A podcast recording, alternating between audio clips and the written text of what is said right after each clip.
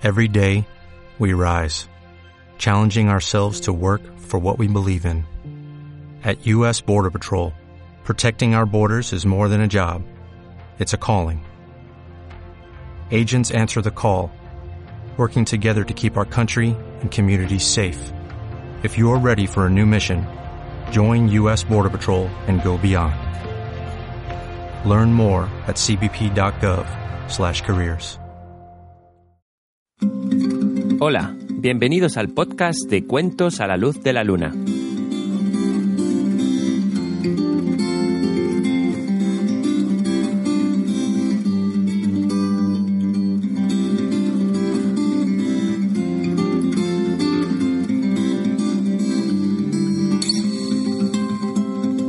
¿Cómo estás? En el bosque del León de Piedra nos reunimos cada tres semanas para escuchar las historias del fuego mágico. Hola a todos, bienvenidos de nuevo a los cuentos del fuego mágico. Hoy ha venido alguien aquí conmigo que quiere presentaros el siguiente cuento. Hola, me llamo Jonathan. Quiero presentaros capítulo 5, El leñador de hojalata. Muy bien. Pues nada, acercaros un poquito más al fuego y escuchar atentamente.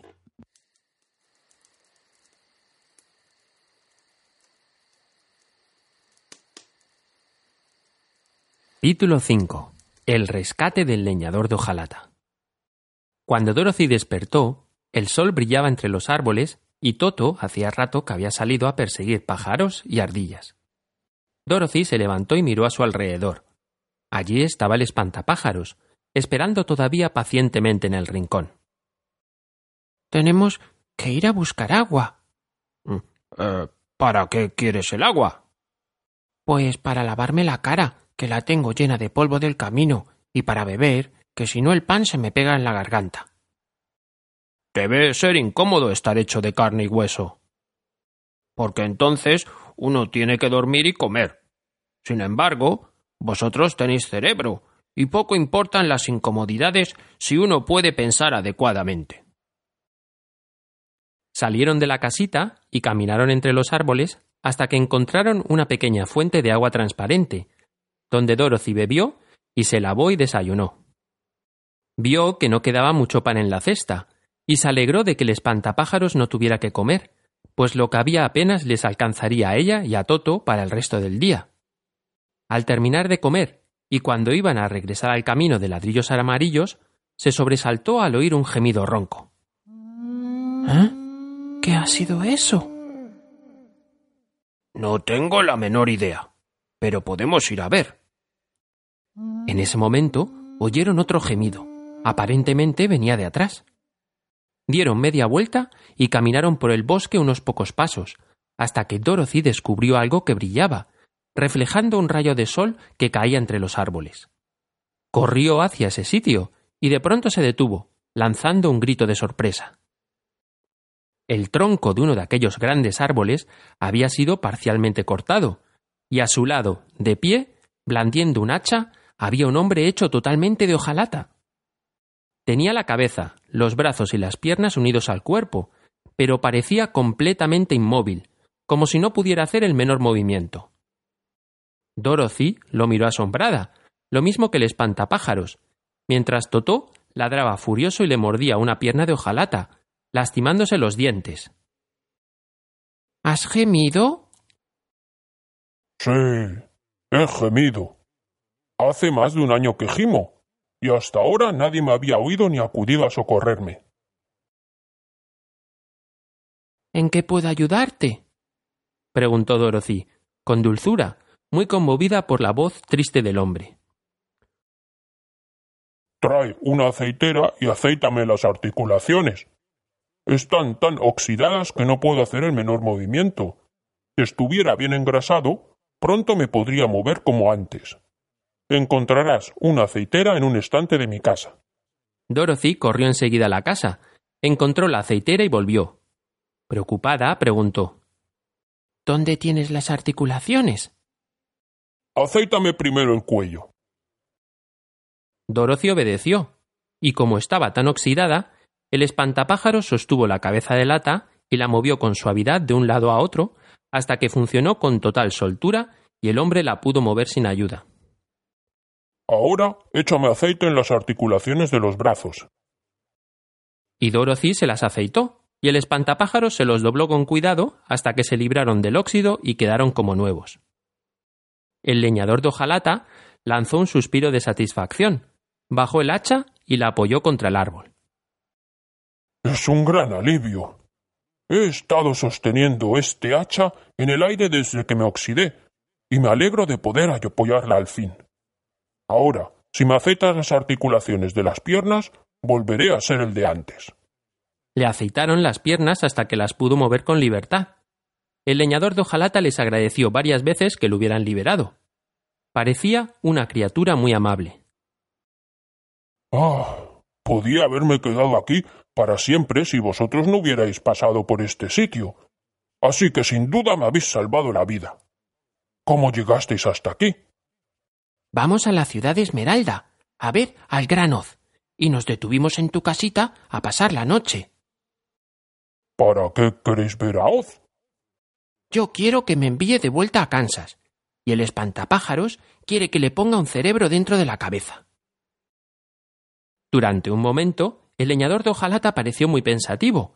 Luego dijo eh, ¿Crees que Oz me daría un corazón? Sí, supongo que sí. Sería tan fácil como dar un cerebro al espantapájaros. Es cierto. Entonces, si puedo acompañaros, iré yo también a la ciudad Esmeralda a pedir ayuda a Oz. Adelante, dijo el espantapájaros con la mayor cordialidad. Y Dorothy agregó que le agradaría contar con su compañía. Entonces el leñador de hojalata se puso el hacha al hombro y atravesaron el bosque hasta llegar al camino pavimentado con ladrillos amarillos. El leñador de hojalata había pedido a Dorothy que pusiera la aceitera en la cesta. ¿Por qué? Si me sorprendiera la lluvia y volviera a oxidarme, seguro que la necesitaría. La aparición de ese nuevo compañero significó para ellos una gran suerte, pues al reanudar el viaje llegaron a un sitio donde los árboles y las ramas eran tan densos sobre el camino que los viajeros no podían pasar.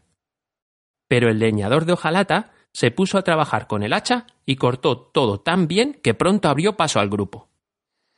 Dorothy iba tan pensativa mientras caminaban que no se dio cuenta cuando el espantapájaros tropezó en un agujero y rodeó hacia el borde del camino. La verdad es que se vio obligado a llamarla para que lo ayudase a levantarse. ¿Por qué no bordeaste el agujero? Ah, no sé, todas las cosas que hay que saber. Tengo la cabeza rellena de paja, ¿sabes? Y por eso voy a pedir a Oz que me dé un cerebro. Ah, ya entiendo.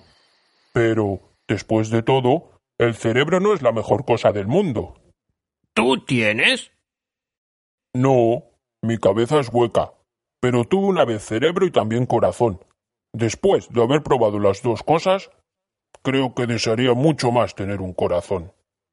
¿Y por qué? Te contaré mi historia y entonces lo comprenderás.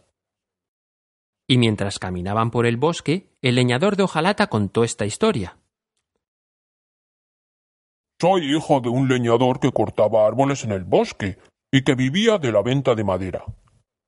Cuando crecí también, yo me hice leñador, y después de la muerte de mi padre, me hice cargo de mi anciana madre mientras ella vivió. Entonces, decidí que en vez de vivir solo me casaría, para no sufrir la soledad.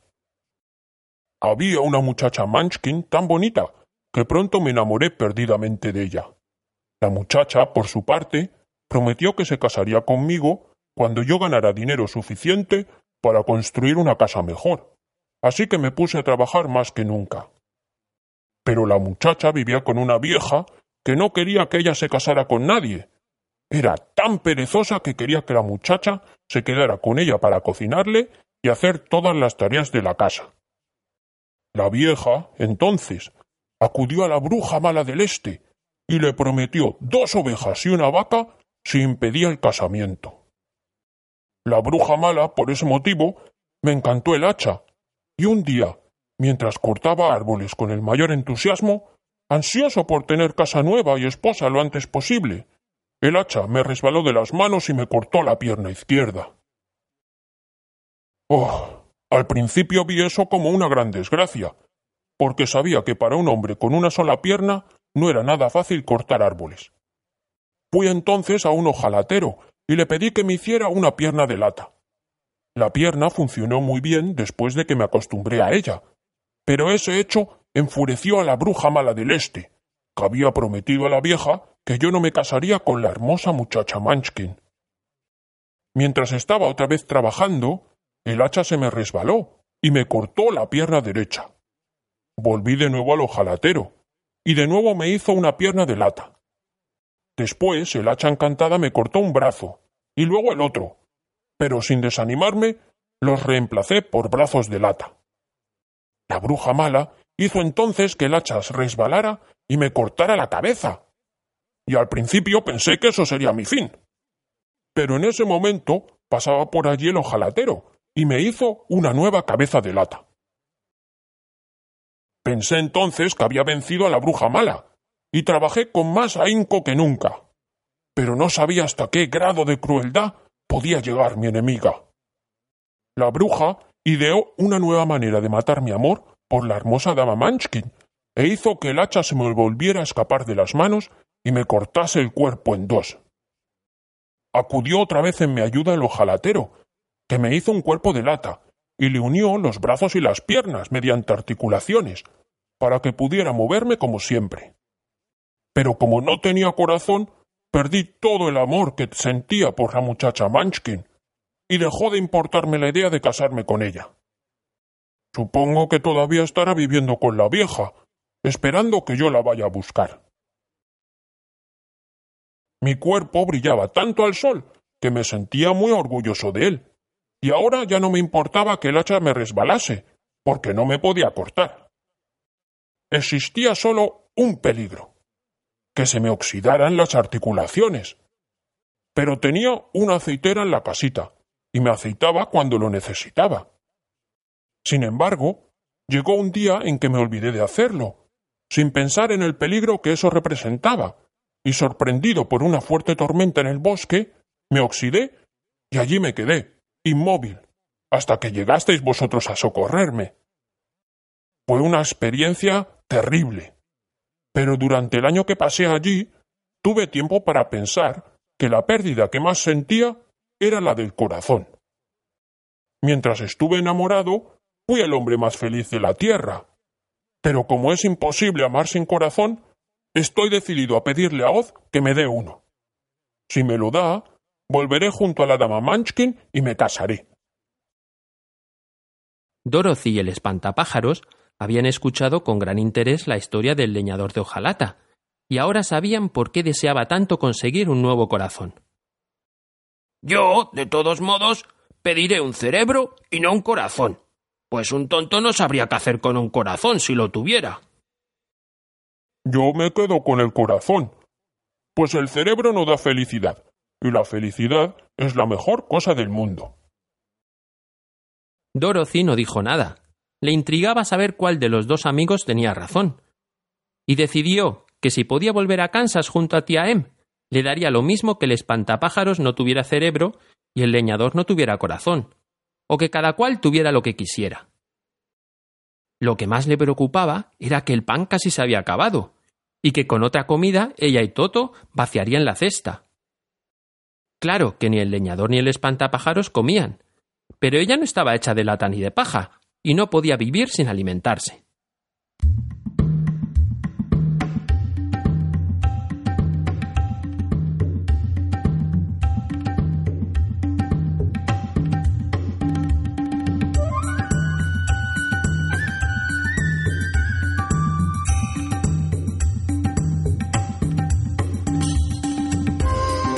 Capítulo 6 El león cobarde Todo ese tiempo Dorothy y sus compañeros habían caminado por el espeso bosque. El camino seguía estando pavimentado con ladrillos amarillos, pero ahora sobre esos ladrillos había muchas ramas secas y hojas muertas, y no resultaba nada fácil caminar. Había pocos pájaros en esta parte del bosque, porque los pájaros prefieren sitios abiertos, donde hay mucho sol, pero de vez en cuando les llegaba el gruñido de algún animal oculto entre los árboles. Esos sonidos sobresaltaban el corazón de Dorothy, que no sabía qué era lo que los producía. Toto sí lo sabía, y caminaba pegado a Dorothy, y ni siquiera les respondía con un ladrillo. ¿Cuánto tardaremos en salir del bosque? preguntó la niña al leñador de hojalata.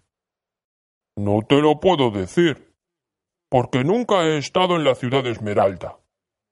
Pero mi padre fue allá una vez, cuando yo era niño, y dijo que se trataba de un viaje largo a través de lugares peligrosos, aunque cerca de la ciudad donde vive Oz el sitio es muy bonito.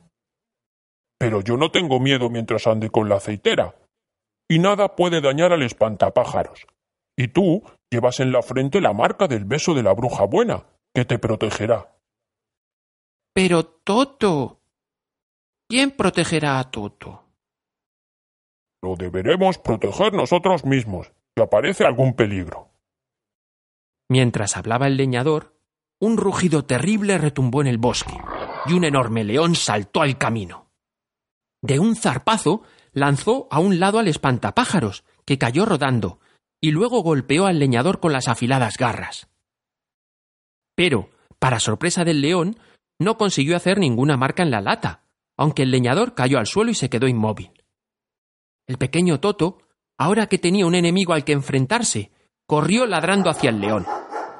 La enorme bestia abrió la boca para morder al perro, y entonces Dorothy, temiendo que muriera Toto, y sin pensar en el peligro, saltó hacia adelante y abofeteó al león en la nariz con todas sus fuerzas, mientras gritaba No te atrevas a morder a Toto.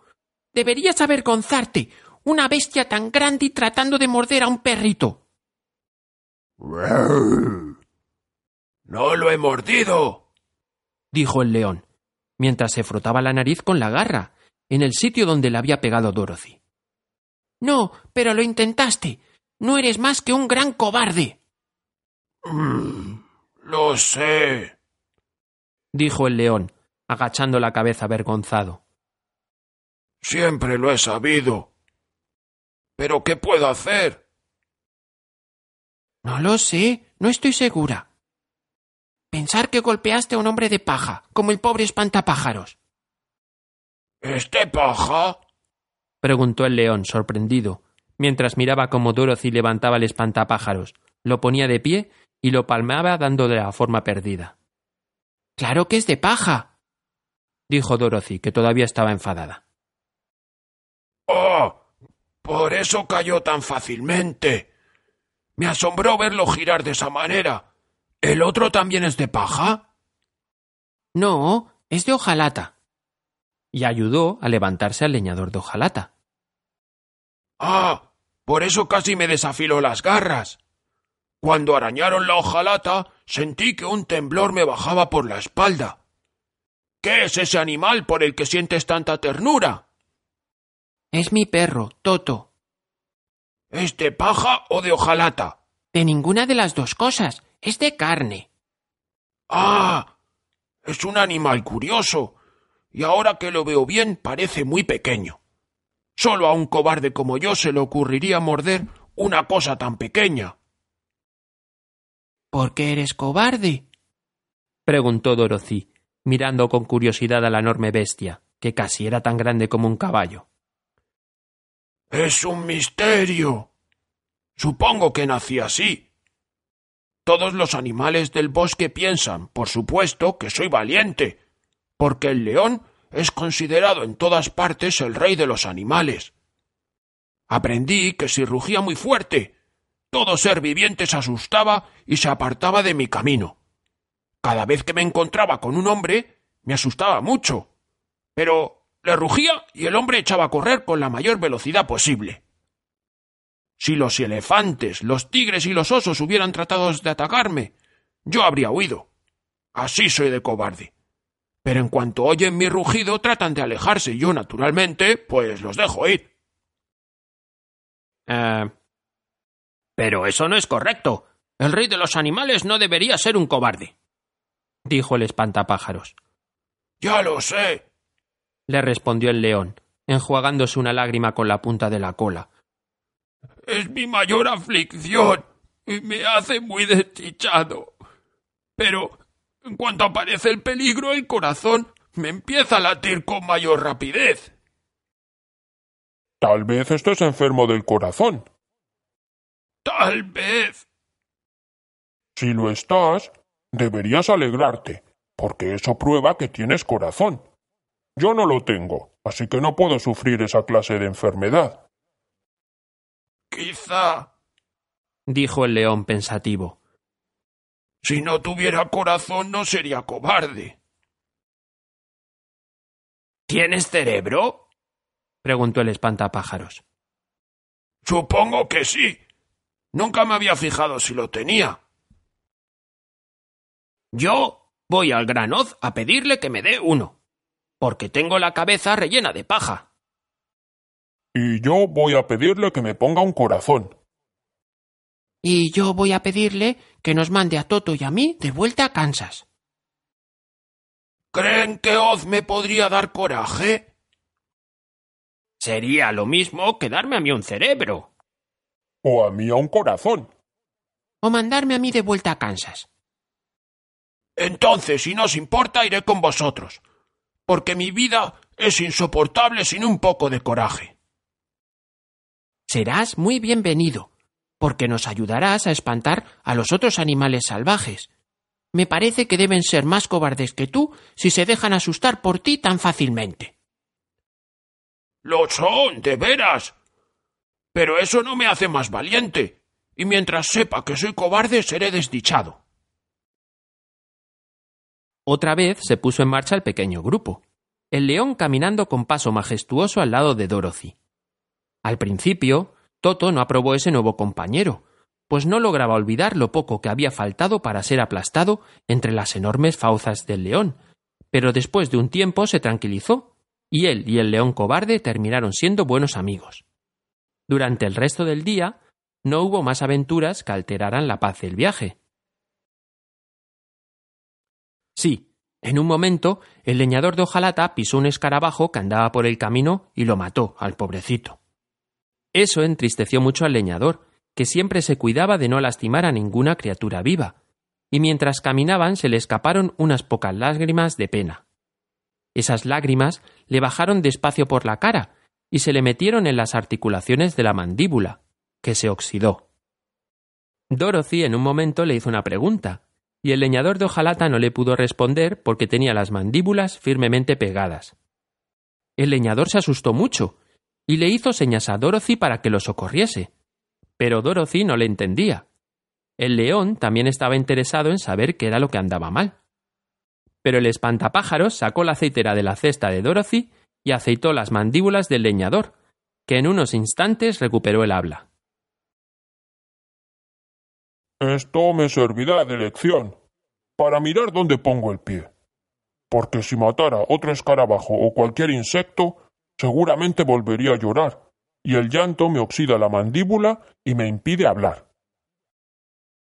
Después de eso caminaba con mucho cuidado, sin apartar los ojos del camino, y cuando veía una pequeña hormiga, levantaba más el pie para no herirla. El leñador sabía muy bien que no tenía corazón, y entonces se preocupaba mucho de no ser cruel ni despiadado con nada. Vosotros, los que tenéis corazón, contáis con algo que os guía, y nunca necesitáis hacer daño. Pero yo no tengo corazón, y entonces debo ser muy cuidadoso.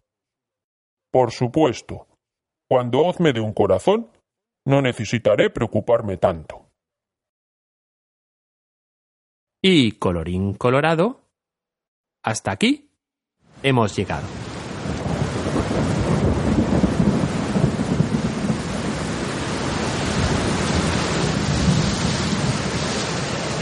¿Te ha gustado el cuento? ¿Te gustaría escuchar otros?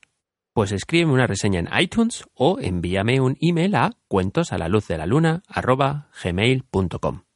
Me llamo Carlos y has escuchado el podcast de Cuentos a la luz de la luna. Hasta el próximo cuento Thank you.